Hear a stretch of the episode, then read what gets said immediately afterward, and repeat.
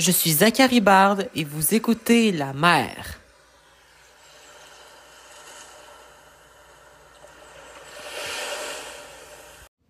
Eh oui, bonjour tout le monde. Alors aujourd'hui, je vais aborder avec vous quelque chose de vraiment super intéressant, une recette. Parce que je trouve qu'une recette dictée, donc à l'audio, c'est vraiment plus facile à suivre quand on veut la préparer en même temps euh, qu'une recette qu'il faut lire, qu'il faut taper, euh, taper tel ingrédient et tout ça. Alors voilà. Tandis que si c'est à l'audio, ben, vous mettez ça sur le haut-parleur, puis vous suivez avec moi toutes les indications.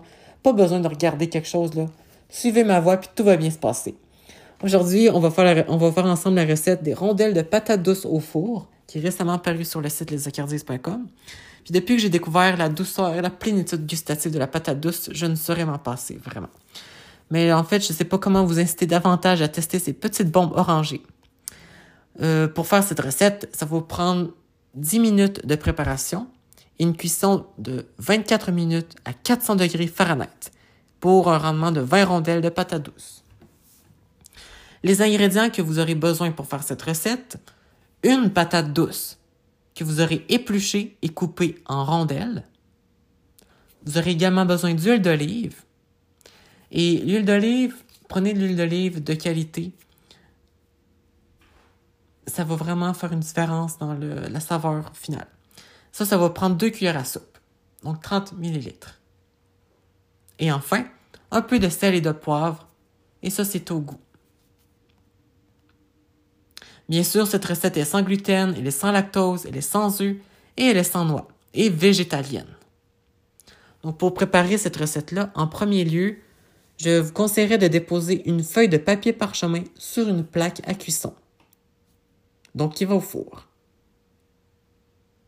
Ensuite, déposez les rondelles et humectez-les d'huile d'olive. Salez et poivrez à votre guise. Puis, on cuit au four à 400 degrés Fahrenheit pendant 24 minutes. Et là, quand ça va être à la moitié de la cuisson, donc à la 12e minute, retournez chacune des rondelles et remettez-les au four pour 12 minutes supplémentaires.